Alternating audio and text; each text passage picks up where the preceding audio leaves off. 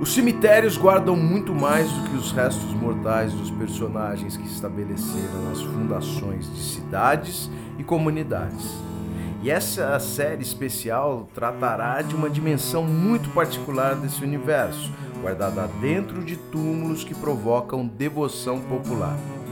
Esses fenômenos cemiteriais possuem muitas particularidades que transitam em domínios sociais, ritualísticos, espirituais, sobrenaturais, mas especialmente regionais. Entre homenagens e reflexões, senhoras e senhores, convidamos vocês para caminharmos juntos pelas trilhas das milagreiras e milagreiros de cemitério.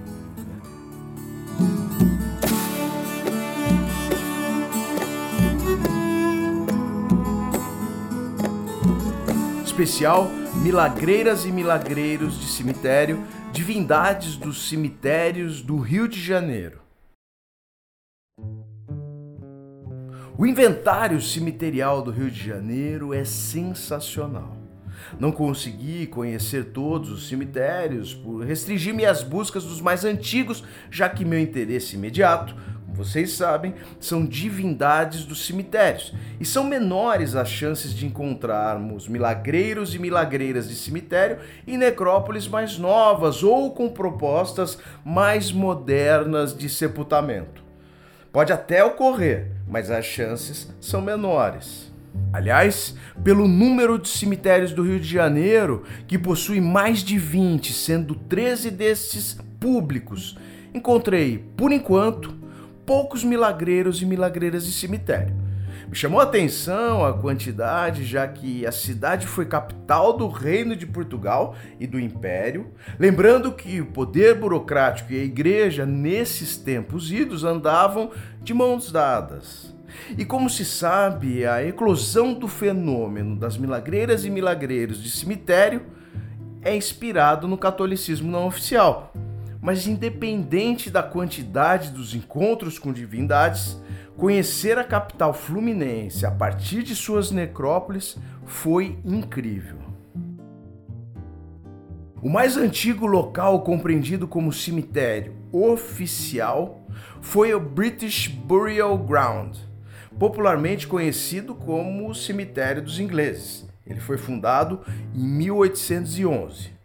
Em 1808, com a chegada da corte portuguesa ao Brasil, vários estrangeiros vieram juntos, entre eles os ingleses. Como se sabe, as igrejas católicas não permitiam que fossem feitos sepultamentos de pessoas que não fossem católicas em seus campos santos ou mesmo dentro de suas igrejas. E diante dessa realidade, em 1810, a coroa britânica solicita a Dom João VI a instalação de um cemitério anglicano na cidade do Rio de Janeiro. Autorização dada, o cemitério foi implementado na região da Gamboa, estrategicamente situado próximo ao mar, o que servia para atender navegadores britânicos que sucumbiam à extenuante viagem entre Brasil e Inglaterra, ou melhor, entre Inglaterra e Brasil. E no dia 15 de janeiro de 1811, houve o primeiro sepultamento no local, um almirante inglês que era luterano. Mas aqui não posso deixar de lembrar do verdadeiro primeiro cemitério do Rio, descoberto em 1991 e hoje considerado uma região arqueológica. Eu estou falando do Cemitério dos Pretos Novos. Digo que esse é o primeiro cemitério do Rio, ainda que de maneira não oficial, pois sua data de utilização corresponde ao tempo entre 1769 e 1830. Sua localização, assim como a localização do cemitério dos ingleses, também era estratégica e pelo mesmo motivo para atender a chegada das negras e negros escravizados. No cais do Valongo, também era local de venda de escravizados, aportavam os navios negreiros e, diante da inexistência de condições humanas dessas viagens, muitos escravizados chegavam mortos ou morriam logo após sua chegada. Aliás, a referência ao nome Cemitério dos Pretos Novos se dá exatamente pela relação primordial da chegada desses seres humanos sequestrados na África ou vendidos em outras regiões do mundo. Pretos novos, portanto, recém-chegados. Há outros cemitérios históricos na capital, como São Francisco de Paula, no Catumbi, centro do Rio, e o centenário cemitério de Irajá, localizado na Zona Norte e que foi inaugurado em 1895. Voltando à trilha das divindades cemiteriais da cidade maravilhosa, chegaremos ao complexo de cemitérios do Caju, que nasce do Campo Santo da Misericórdia e inicialmente até onde se sabe, servia ao enterramento de negros e negras escravizadas, isso em meados de 1839. Campo Santo da Misericórdia faz uma referência imediata à Santa Casa de Misericórdia e não é implantado imediatamente onde hoje é o Complexo do Caju. Ele ficava próximo à Praia de São Cristóvão, mas foi transferido depois de sucessivos aterros e alterações geológicas dá para dizer que o Campo Santo da Misericórdia foi a semente do que se tornou o cemitério São Francisco Xavier, que tem sua utilização iniciada em 18 de outubro de 1851 com o enterramento de Vitória, a filha de uma mulher escravizada. O complexo do Caju se desenvolveu acolhendo, além do cemitério São Francisco Xavier, outras necrópolis. E são elas: Cemitério da Terceira Ordem do Carmo, Cemitério da Venerável Ordem Terceira de São Francisco da Penitência e o Cemitério Comunal Israelita do Caju. Mas por enquanto, nossas atenções se voltarão apenas para o cemitério São Francisco Xavier, que é uma necrópole interessantíssima, tanto por sua concepção, já que possui uma compreensão muito plural, como pelas personalidades que descansam em seus domínios. Além de ter sido gerado a partir de um cemitério de escravizados, o São Francisco Xavier possui um cemitério de acatólicos, mas que majoritariamente é ocupado por israelitas, inclusive uma grande quantidade de polacas.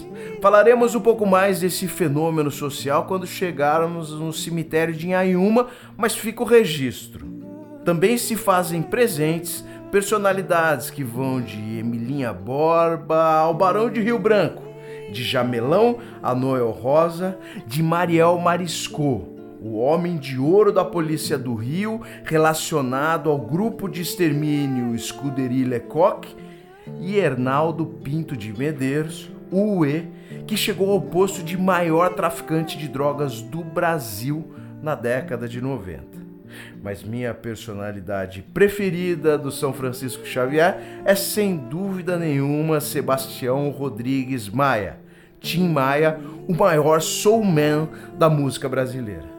Nessas andanças por lá, inclusive, escutei uma história que dizia que um suposto fantasma de Tim Maia havia aparecido nas imediações de seu túmulo tendo a não acreditar na história, já que na lápide do síndico, em seu epitáfio, consta a frase: Eu só quero sossego.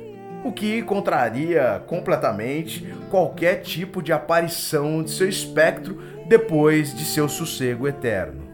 Mas vamos à única divindade cemiterial que encontrei no São Francisco Xavier. Única, sim mas muito relevante, especialmente para quem comunga a doutrina espírita, já que estamos falando do homem considerado o Allan Kardec brasileiro. Adolfo Bezerra de Menezes Cavalcante ou simplesmente Doutor Bezerra de Menezes. Doutor Bezerra de Menezes foi tudo em vida. Militar, professor, escritor, jornalista, filósofo, médico e mentor primordial da doutrina espírita no Brasil. Essa última qualidade do Dr. Bezerra de Menezes o alçou à condição que eu acabei de falar, aquela de Allan Kardec brasileiro. mas a construção de sua persona como liderança espiritual tem início na prática da medicina, quando recebe outro apelido, o médico dos pobres, pois atendia indistintamente pacientes, independentemente desses possuírem condições econômicas para arcarem com consultas e até mesmo tratamentos. Algumas interessantes coincidências associam o Dr. Bezerra de Menezes ao cemitério do Caju. A primeira delas é que ele inicia seus estudos médicos no ano da fundação do cemitério, portanto, 1851. Aliás, data da morte de seu pai. Outra coincidência é que ele tem seu primeiro emprego na Santa Casa de Misericórdia do Rio de Janeiro e vale lembrar que o cemitério o embrionário do cemitério de São Francisco Xavier foi o Campo Santo da Misericórdia, cemitério ligado à Santa Casa de Misericórdia do Rio de Janeiro. Mas isso importa muito menos do que dizer que Dr. Bezerra de Menezes foi essencial para a propagação do espiritismo no Brasil. Doutrina que teve contato com o Livro dos Espíritos de Allan Kardec. Em um depoimento, após ler o livro dos Espíritos, disse Dr. Bezerra de Menezes, e aqui eu abro aspas. Parece que eu era espírita inconsciente, ou mesmo, como se diz vulgarmente, de nascença. Fecho aspas. Ele foi presidente da Federação Espírita do Brasil e também fundou a primeira loja espírita do país. Morreu no dia 11 de abril de 1900 depois de um acidente vascular cerebral. Dr. Bezerra de Menezes é patrono de inúmeros centros espíritas no país e seu túmulo no cemitério São Francisco Xavier é ponto de peregrinação. Além de graças alcançadas, Dr. Bezerra de Menezes tem também um papel de mentor ou orientador, promovendo não apenas milagres, mas consultas espirituais. Na condição de intercessor, a grande maioria dos pedidos de ajuda que o Dr. Bezerra de Menezes recebe são direcionados às questões de saúde, mas ele atende pedidos e confere graças em outros domínios também. Cemitério São João Batista. O cemitério São João Batista, estabelecido no bairro de Botafogo aos 16 de outubro de 1851, teve seu sepultamento inaugural mais de um ano depois de sua inauguração, no dia 4 de dezembro de 1852. A sepultada foi uma garotinha de 3 anos chamada Rosaura. E é impressionante a diversidade de interesses culturais funerários do cemitério São João Batista. Esses atrativos passam pela presença do mausoléu da Academia Brasileira de Letras e uma área elevada da necrópole que tem como guardião o jazigo de José de Alencar, autor do livro O Guarani, entre outras obras. Mas guardião talvez não seja a melhor definição para José de Alencar, já que a necrópole possui um misterioso guardião descrito por coveiros como um bode velho. Segundo consta, esse bode, que vez ou outra desce as ladeiras das encostas do São João Batista, tem 350 anos e não é nada simpático. Quando ele dá as caras, ninguém fica em sua frente, seja pelo cheiro forte, seja pela cara de poucos amigos. Mas não há uma conotação maléfica para com essa entidade cemiterial. Ele é considerado um protetor dos mortos e do cemitério. Portanto, para não ter problema com o bode fantasma, é só não mexer com os mortos ou profanar o cemitério. Além do bode fantasma, outra atração atrai milhares de visitantes ao São João Batista e é seu vasto catálogo de arte tumular. A quantidade de obras de arte na necrópole é tanta que o São João Batista recebeu o título de maior exposição de arte no voo a céu aberto da América Latina. E se não bastasse esse imenso acervo, eu não me lembro de um cemitério que tenha tantas moradoras e moradores ilustres como São João Batista. Parece um tipo de Projac de todos os tempos ao mesmo tempo. Tom Jobim, Elke Maravilha, Nelson Rodrigues, Vinícius de Moraes, Bussunda, Chacrinha, Carmen Miranda, Santos Dumont, Cazuza, Didi Folha Seca e por aí vai. mas eu tenho muito carinho por um local no São João Batista e é um lugar relativamente novo perto das outras referências de lá. E se trata do túmulo de Jorge Celaron, artista chileno apaixonado pelo rio, assim como eu. Esse túmulo, que fica embaixo de uma escada, fez com que essa escada ganhasse uma coleção enorme de azulejos, reproduzindo sua obra-prima que fica entre a Lapa e o Morro de Santa Teresa. Portanto, vocês devem saber que estou falando da escada do Celarão na região central do Rio. Além da azulejaria que colore de maneira ímpar o cemitério, há vários textos afixados em suas dimensões que homenageiam Celaron com sua história e seus gostos pessoais. A homenagem póstuma criada pela artista alemã Maren Gelsmann é linda e vale muito a visita. Mas vamos às milagreiras e milagreiros do São João Batista. Odete Vidal de Oliveira, a Odetinha. Filha de portugueses, a garota altruísta, generosa e extremamente católica nasceu em 15 de setembro de 1930. E aqui é bom dizer, já havia relatos de milagres de Odetinha em vida. Mas infelizmente, ainda em idade muito precoce, a pequena foi acometida de febre tifoide agravada por uma meningite. Foram 49 dias de dores e angústias vivenciados de perto pela sociedade carioca e por todos aqueles que recebiam o carinho e a assistência de Odetinha.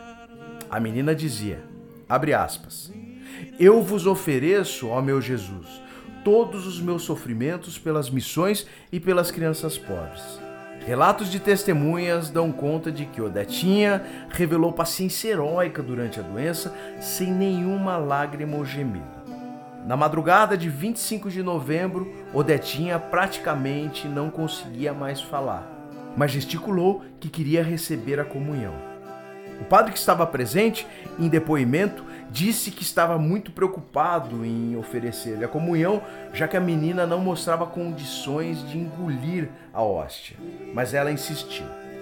Deram-lhe água e um pequeno fragmento de hóstia. Logo depois a menina morreu, mas não sem antes recitar uma oração. Portanto, no dia de sua morte, aos 25 de novembro de 1939, ela declarou: abre aspas, meu Jesus, meu amor, minha vida, meu tudo. Fecha aspas. Por décadas, a sepultura de Odetinha, no cemitério São João Batista, recebeu devotos de todos os lugares do Brasil. Mas os restos mortais da pequena divina foram exumados e transladados à Basílica da Imaculada Conceição, no bairro de Botafogo, onde foi construído um túmulo santuário que abriga a urna de Odetinha. No seu túmulo só restam as placas de uma estátua que esteve ali presente junto a placas de esvotos e as letras que apontavam sua presença na necrópole. Odetinha, enquanto aguarda sua beatificação, ostenta o título de detentora de virtudes heróicas por decreto do Papa Francisco. Segundo devotos, não há pedido impossível para a pequena milagreira postulante a Santa Católica há uma procura mais acentuada por graças ligadas às questões de saúde. Guido Vidal França Schaffer. Guido era médico, seminarista, surfista e, claro, milagreiro. Nascido no dia 22 de maio de 1974, a história do mais novo milagreiro do cemitério São João Batista é incrivelmente curiosa, tanto por sua vida como por sua morte. Afinal de contas, Guido era um surfista que se tornou médico, cursava filosofia, até ingressar no cemitério São José para cumprir sua grade no curso de teologia, cumprindo exigências para sua ordenação sacerdotal, portanto, sua conversão em padre. Sua rotina era marcada pela fé e pela caridade já que o médico surfista e quase padre organizava grupos de oração e de assistência para pacientes com enfermidades graves. A despedida de Guido deste plano se deu no dia 1 de maio de 2009, quando foi surfar com amigos na praia da Barra da Tijuca. Acidentalmente, o rapaz foi atingido na nuca por uma prancha, perdeu os sentidos e se afogou. Sua morte comoveu todos que cercavam o sempre sorridente Guido, e sua morte mobilizou muitas pessoas ao cortejo fúnebre ocorrido no cemitério São João Batista. Aliás, desde sua morte, seu túmulo passou a ser local de orações inicialmente, mas não demorou para Guido receber seus primeiros pedidos e conferir suas primeiras graças. Sua fama de milagreiro de cemitério, somada à reputação de altruísta e caridoso, motivou a Arquidiocese do Rio solicitar a canonização de Guido, o que se deu no ano de 2014. O Vaticano já decretou o reconhecimento das virtudes heróicas de Guido Schaeffer e esse é o primeiro degrau para a beatificação do surfista, médico e quase padre. Schaeffer também recebeu, a partir do decreto de Castério dos Santos, o título canônico de venerável. Dentre as graças creditadas a Guido e que o Vaticano está apurando, estão aquelas ligadas a questões de saúde. Um desses milagres é relatado pela mãe de um rapaz com múltiplos ferimentos após um acidente automobilístico no ano de 2015. Além de fraturas, teve perfuração no pulmão, rompimento do baço e sua língua estava quase completamente mutilada. A mãe pediu a intercessão de Guido, no primeiro momento para salvar a vida de seu filho e depois para evitar o estabelecimento de sequelas graves no rapaz. E o acidentado, segundo sua mãe, foi agraciado pela força divina de Guido, já que não apenas ele foi salvo, mas também não lhe remanesceram quaisquer sequelas, graças às habilidades milagrosas do surfista médico quase padre, hoje servo de Deus Guido Schaeffer. Elizabeth ou Betinha. Betinha nasceu no dia 10 de setembro de 1962 e pereceu no dia 5 de maio de 1968. Se sabe muito pouco sobre a vida e sobre a morte de Betinha. O que é notório é que seu processo devocional começa após a abertura de sua sepultura para a reutilização da campa pois nessa ocasião se constatou que o corpo da menina estava incorrupto mesmo após anos de sepultamento. Essa é uma condição muito comum entre milagreiras e milagreiros de cemitério, o que lembra os casos similares da menina Isildinha de Castro, Bento do Portão, Felisbina Miller e tantas outras. Sua devoção é ativa, o que se percebe pela quantidade de presentes infantis e placas de ex-votos que forram seu túmulo. Os pedidos de devotos são muito voltados à saúde e pela quantidade de placas de agradecimento, Betinha é extremamente eficiente. Clara Francisca Gonçalves Pinheiro, Clara Nunes. A mineira nasceu num distrito da cidade de Paraopeba aos 12 de agosto de 1942. Esse distrito se chamava Cedro, mas hoje, depois da emancipação, se tornou a cidade de Caetanópolis. Clara, além de ser uma das maiores intérpretes da música popular brasileira, era uma folclorista diligente e interessada. Além disso, ela era também uma grande rompedora de tabus. E o primeiro que ela destruiu foi o de que mulheres intérpretes não vendiam tantos discos como homens intérpretes. Mas esse não foi o único preconceito destroçado pela gigantesca Clara Nunes. Ela sabia tudo do Brasil e de seus ritmos, danças e religiões. Ou melhor, religiões não, espiritualidades. E eu posso dizer sem reserva que ela foi a grande responsável por tirar da prateleira do exotismo a espiritualidade afro-indígena brasileira e inserir essa espiritualidade, sem pedir licença, no showbiz. Clara coloca em sua música os toques de orixás, versos de pontos cantados e toda a indumentária dos terreiros. Ela faz o inimaginável leva as macumbas e rituais para a televisão e, apesar das críticas, faz o brasileiro se reencontrar com sua essência. Clara era portelense, escola de samba que ganhou uma homenagem eterna e definitiva da cantora no samba Portela na Avenida. Clara morreu no dia 2 de abril de 1983 após uma reação à anestesia em um procedimento vascular. Sua morte precoce e repentina comoveu o país, que assistiu perplexo seu sepultamento no cemitério São João Batista. E foi no São João Batista, já nos dias que sucederam seu sepultamento, que começou a devoção a Clara Nunes. Clara é um misto de milagreira de cemitério e divindade na Umbanda.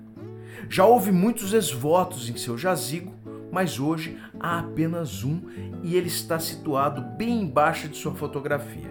Mas isso não significa que a devoção a Clara Nunes diminuiu.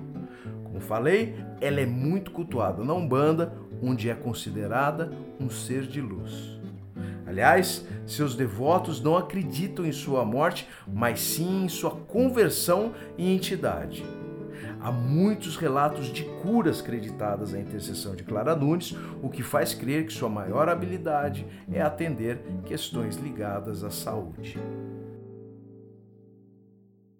Cemitério de Inhaúma. O cemitério de Inhaúma, localizado na zona norte do Rio, muito embora tenha moradoras ilustres, como por exemplo Dona Ivone Lara, a compositora pioneira do samba, acaba sendo muito mais lembrado por seu vizinho, o cemitério das Polacas. Aqui um breve parênteses para explicarmos muito brevemente o cemitério israelita de Inhaúma. O cemitério das Polacas é uma necrópole particular judaica inaugurada em outubro de 1906. A história do cemitério se confunde com a triste história das judias que foram trazidas à América do Sul enganadas com promessas de uma vida melhor. Essas mulheres que foram trazidas do leste europeu foram levadas majoritariamente para Buenos Aires, Rio de Janeiro e Santos.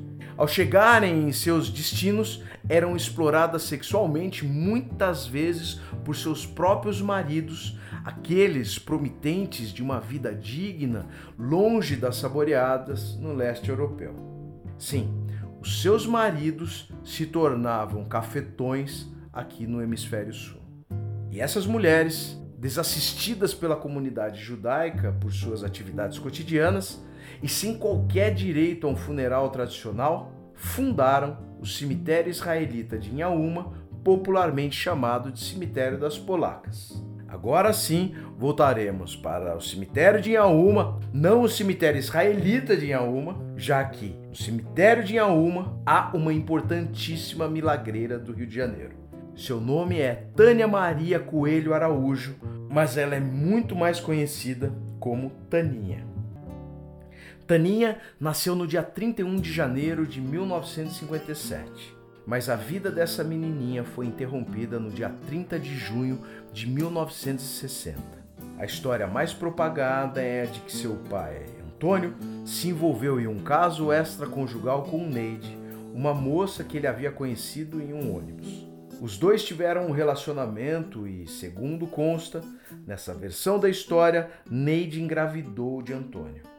Na trilha desse relato, Antônio ficou desesperado e, depois de tentar, sem sucesso, convencer Neide a abortar a gravidez, ele propôs levá-la em uma suposta consulta pré-natal. Mas o que era para ser uma consulta pré-natal, na verdade se tratava de um procedimento abortivo que Neide só descobriu depois de tudo ser executado.